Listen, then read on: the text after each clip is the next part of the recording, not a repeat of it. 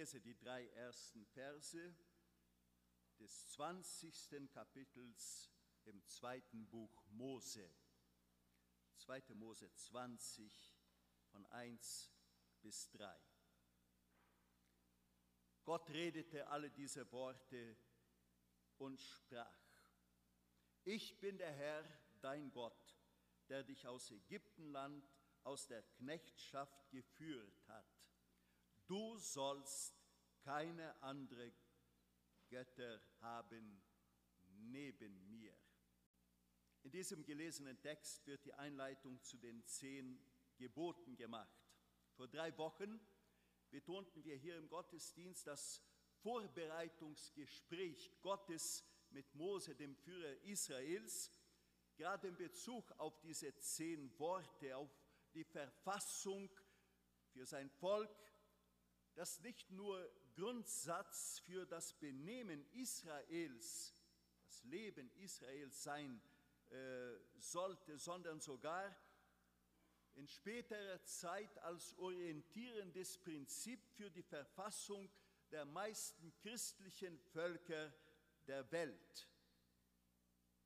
Zweimal heißt es dort in den ganzen zehn Geboten, du sollst und achtmal, du sollst nicht.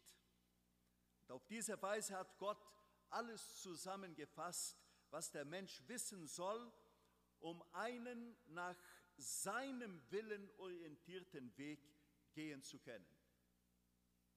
Wer ist denn dieser Gott, der Anspruch erhebt, gebieten und verbieten zu dürfen? Dem modernen Mensch, zumindest in der westlichen Kultur, wurde in den letzten etwa 40 Jahren eingetrichtert, dass er Herr über sich selbst sei und sich vor keinem Gebot zu beugen habe. Das ist so ziemlich das, was allgemein heute man denkt. Und damit sei nicht gesagt, dass der heutige Mensch sehr anders sei als der Mensch voriger oder vieler Jahrhunderte. Wir wissen zum Beispiel vom Bericht der Bibel, dass vor beinahe 600 Jahre vor Christus, also rund 2600 Jahre zurück, sich damals schon der babylonische äh, König Nebukadnezar frech den drei Freunden Daniels gegenüber äußerte, als diese drei die Anbetung des goldenen Bildes des Königs verweigerten. Er sagte dann, lasst sehen, wer der Gott ist, der euch aus meiner Hand erretten könne. Lasst sehen, ich bin derjenige, der hier das letzte Wort spricht. Wer ist dieser Gott, der Anspruch auf sein Recht erhebt, gebieten und verbieten zu können? Nicht unnötig steht diesen zehn Worten Gottes vorweg dieser Satz, der aus Gottes Munde stammt, ich bin der Herr. Also nicht irgendeiner, der Herr genannt wird, sondern der Herr, der Einzige. Als der Herr damals den Mose am Berge Horeb begegnete und ihn als Befreier seines Volkes beauftragte, beauftragtete und nach Ägypten schickte, da wollte der Gesandte Mose selbstverständlich den Namen des Auftraggebers wissen. Und die erhaltene Antwort für uns sehr schwer verständlich, wie Gott damals antwortete, war mehr denn nur ein einfacher Name, Fritz Josef oder dergleichen. Aber dieser Name, den Gott nannte, besagte alles an Hoheit und Autorität. Gott sagte, ich bin der ich bin. So steht es jedenfalls in der Lutherbibel und in manchen anderen. Also ich, Gott, bin der Anfang, ich bin derjenige, der alles erhält, ich bin derjenige, der alles in seinen Händen hat, ich bin der Lebensspender, ich bin Ursprung des Lebens.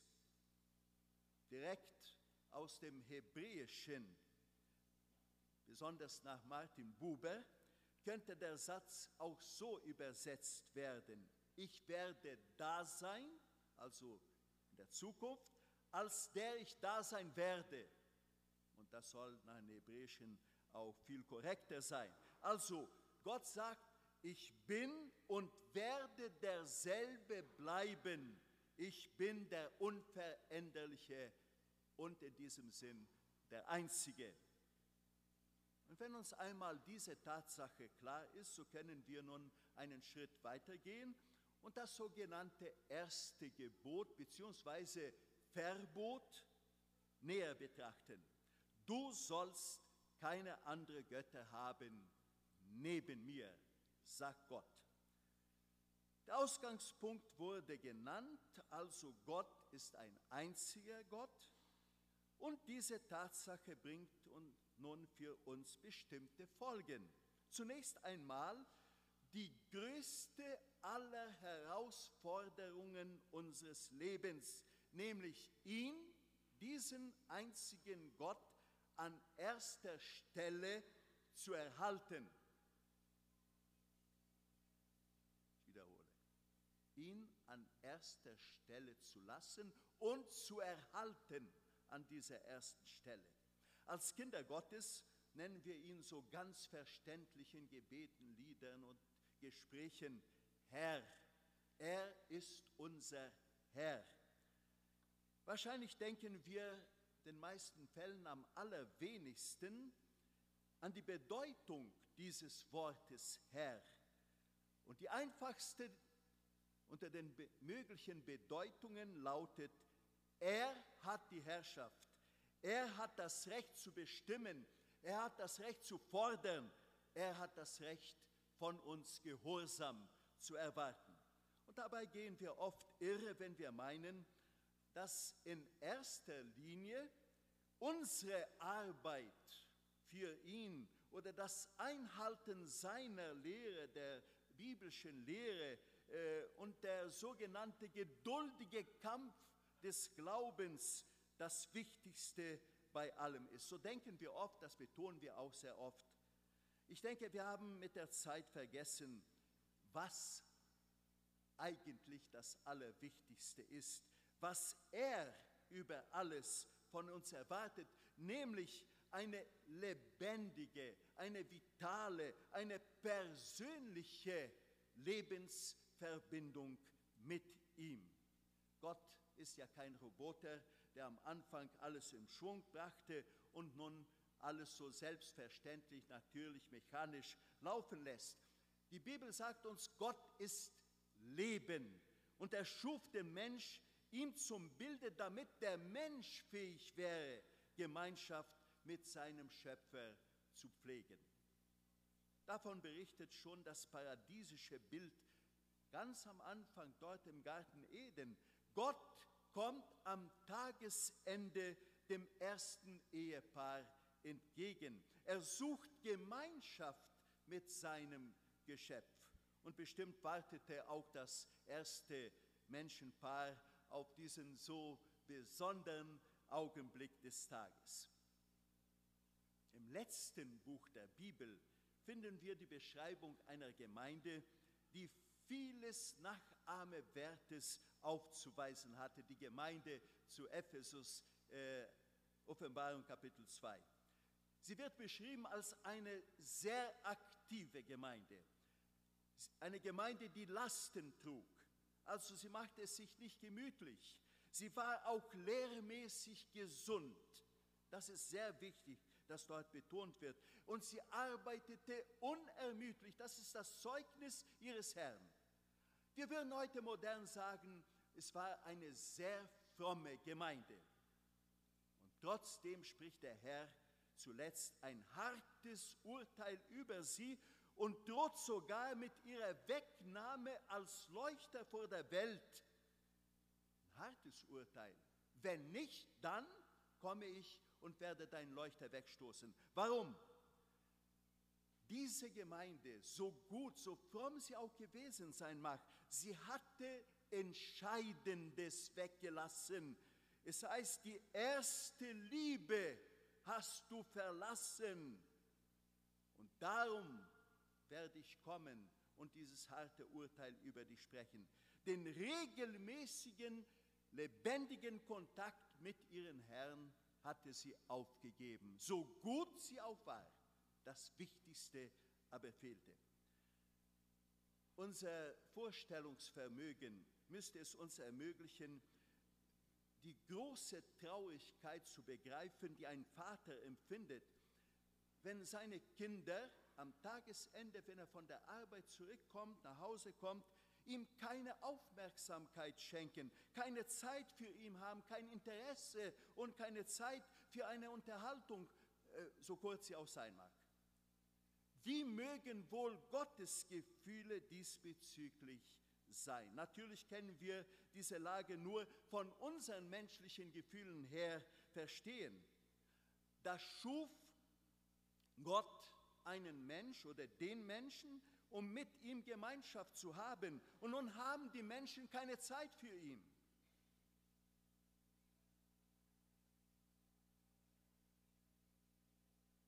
Keine Zeit für Gott, keine Zeit für die Gemeinschaft. Können wir uns hier hineinversetzen in die Traurigkeit, wir sprechen menschlich, des Herzens Gottes? Und somit sind wir bereits beim zweiten, beim nächsten. Wenn der erste Platz Gott gehört, wie stellen wir uns zu all die Dinge, die ihn von diesem Platz weggestoßen haben? Ich möchte mich hier enthalten, eine Liste von Sachen aufzustellen, die äh, im Laufe der Zeit Raum und Zeit in unserem Leben bekamen, im gleichen Verhältnis wie die Gemeinschaftsfreudigkeit mit unserem Herz, äh, unserem Herrn abgenommen hat. Äh, ein jeder weiß zu genau, was ihm in seinem Leben persönlich sehr wichtig ist. Und das führt zu einer praktischen Frage. Was habe ich gegen Gott eingetauscht? Der Jesus hat einmal ein sehr wichtiges Prinzip ausgesprochen, eigentlich ein Prinzip, das einfach zu verstehen ist. Er sagte, niemand kann zwei Herren dienen. Also du kannst nicht zugleich in zwei sich gegenüber feindlichen äh, Reihen äh, kämpfen, du kannst dich nicht zu gleicher Zeit in zwei Sportvereine einsetzen. Irgendwie entsteht dabei die Frage, wer ist dir wichtiger? Wo machst du wirklich mit? Damit sei nicht gesagt, dass unsere tagtäglichen Aktivitäten äh, aufgegeben werden müssen, auf keinen Fall. Und doch muss dabei eine entscheidende Frage gestellt werden. Wo und wie ist dieser einzige Gott in all mein Denken, Tun und Reden eingereiht? Welche Rolle spielt Gott in all den Verhältnissen meines Lebens rund um die Uhr? Hat meine anstrengende Arbeit göttliche Ziele? Wofür setze ich mich im Studium ein? Was will ich durch mein Studium erreichen für Gott? Wo hat Gott ein Wort damit zu reden? Welchen Nutzen hat all mein Besitz für Gott und für seine Sache? Wem dient meine Intelligenz? Wem dient meine Kreativität? Wem dient meine Initiative? Ist dies alles nur zu meinem persönlichen Nutzen da? Und wenn mein Lebensende da ist, welchen Gewinn hat dann Gott von dem allen gehabt? Wird dann etwas von bleibendem Wert für Gott noch zurückgelassen? Was uns die Bibel über König Salomo sagt, ist einfach fantastisch. Er war ein Dichter und Komponist wie kaum ein anderer, so wird er beschrieben. Ein Mann, der ausgerüstet war mit unvergleichbarer Weisheit, sagt die Bibel. Ein Mann, der sozusagen alles hatte, was sich ein Mensch wünschen kann. Und zusätzlich noch ein Mann, der mit zwei persönliche Gotterscheinungen privilegiert wurde. Zu Beginn seiner Regierung steht geschrieben, dieses wunderbare Zeugnis, dass er den Herrn liebte und sich an seinen Satzungen hielt. Und Gott segnete ihm wie kaum einen anderen. Dann aber in älteren Jahren ließ er sich zur Abgötterei verführen. Und Gott musste zuletzt entscheiden, sogar das Königreich von ihm zu nehmen oder von seinen Nachkommen. Eine traurige Geschichte. Da hat einer sozusagen alles.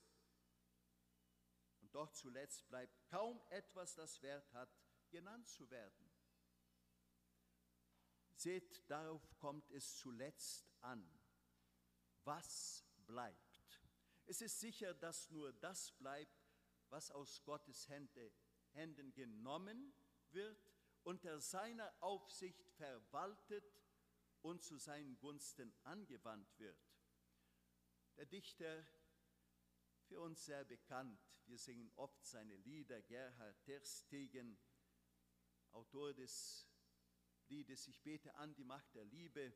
In diesem Lied schließt er mit den Worten, im Wort, im Werk und allem Wesen sei Jesus und sonst nichts, nichts zu lesen. Es lohnt sich, die ernste Frage dabei zu stellen, ist Gott in allem Nummer eins meines Lebens? Oder habe ich ihn bereits gegen Vergängliches eingetauscht? Wo das der Fall sein sollte, da wurden bereits andere Götter neben den einzig wahren Gott gestellt und das erste Gebot gebrochen. Ist Gott Nummer eins des Lebens, so müssen auch alle meine Lebensentscheidungen von ihm ausgehen. Das bedeutet, dass ich meinen Eigenwillen aufgeben muss. Im Buch der Sprüche im dritten Kapitel werden wir aufgerufen in folgender Weise, verlass dich auf dem Herrn von ganzem Herzen und verlass dich nicht auf deinen Verstand, sondern gedenke an ihn in allen deinen Wegen, in allen deinen Wegen. Und dann dieses wunderbare Wort zuletzt, diese Verheißung so wird er dich recht führen. In allen deinen Wegen, das heißt in allen deinen Gelegenheiten, in deinen Unternehmen, die überlasse einfach Gott. Natürlich fragen wir uns dann, ja, und wird es dann gut gehen, wenn ich nicht das letzte Wort rede, wenn ich nicht Entscheidungen treffe? Kann das gut gehen? Das ist ja unsere menschliche, natürliche Frage. Und wir ängsten uns dabei, anderen, einem anderen das letzte Wort zu lassen. Wir zittern dabei.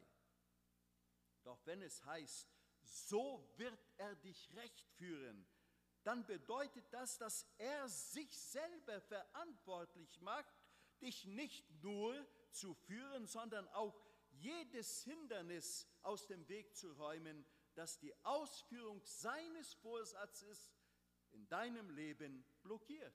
Er ist dann der Verantwortliche. Und doch steht hier eine Bedingung. Du kannst dich nur auf den Herrn verlassen, wenn du aufgibst, dich auf deinen Verstand zu verlassen. Und warum ist das nötig? Weil unser Verstand begrenzt, unvollkommen und unangemessen ist dank der Sünde, die uns jede Spur von Vollkommenheit nahm. Haben nicht die Kapazität, recht zu entscheiden. Wir meinen oft, wir entscheiden recht, aber unsere Gedanken haben nichts an Vollkommenheit. Auch das Nehmen dieser Dinge in unsere Hand, dieser Entscheidungen heißt andere Götter neben den einen Gott stellen. Und doch gibt es bei dem allen einen großen Trost für uns Gottesmenschen. Ist Gott Nummer eins unseres Lebens, dann bin auch nicht mehr ich der Verantwortliche für all die allerverschiedensten Lebenslagen, dann ist er dafür verantwortlich. Können wir das begreifen? Dass man getrost alles in Gottes Hand legen kann und dass dann er der Verantwortliche ist? Im ersten Petrusbrief werden wir aufgerufen durch einen der bekanntesten biblischen Stellen, all unsere Sorgen auf ihn zu werfen, denn er sorget für uns. Das sagt auch der Herr Jesus, hat er einmal gesagt in der Bergpredigt. Er sagt, sorget nicht, was ihr essen und trinken werdet oder um euren Leib, was ihr anziehen werdet. Überlasst das mich. Und gewissermaßen, hat er damit gesagt, ihr habt sowieso die Lösung nicht in eurer Hand. Wenn ihr euch sorget um Essen, Trinken, Anziehen und dergleichen, könnt ihr dafür sorgen? Wir sollten verstehen, dass unsere Sorgen und auch unsere Meinung, dass wir eingreifen müssen und entscheiden müssen, dass wir für Lösungen in unserem Leben verantwortlich sind, in Wirklichkeit, dass diese Meinung zu einem Nebengott, zu einem Ersatzgott in unserem Leben wird. Andererseits, wenn ich meinem Willen ihm schenke, ihm die Möglichkeit gebe, seine Lösungen für meinem Leben einzuleiten und an ihm meine Sorgen abliefere, dann darf ich wissen, dass er auch für das Endresultat in meinem Leben verantwortlich ist. Und dann dürfen wir mit ruhigem Gewissen sagen mit dem Apostel Paulus, leben wir, so leben wir dem Herrn, sterben wir, so sterben wir dem Herrn, denn dann sind wir tatsächlich des Herrn. Jemand hat es mit einem Körnlein Humor so ausgedrückt, wenn Gott am Steuer deines Lebens sitzt, dann ist er verantwortlich werde das persönlich sagen. Wenn Gott am Steuer meines Lebens sitzt, dann ist er verantwortlich, mich bis ans Ziel zu bringen. Nicht ich, sondern er. Und ich darf dann ausschließlich die Reise genießen. Frei von jeder Verantwortung. Ich meine, das ist der Sinn des ersten Gebotes.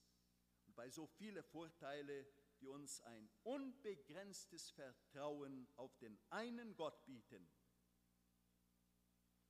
warum sollten wir noch bemüht sein, kleine Nebengötter neben ihn zu stellen?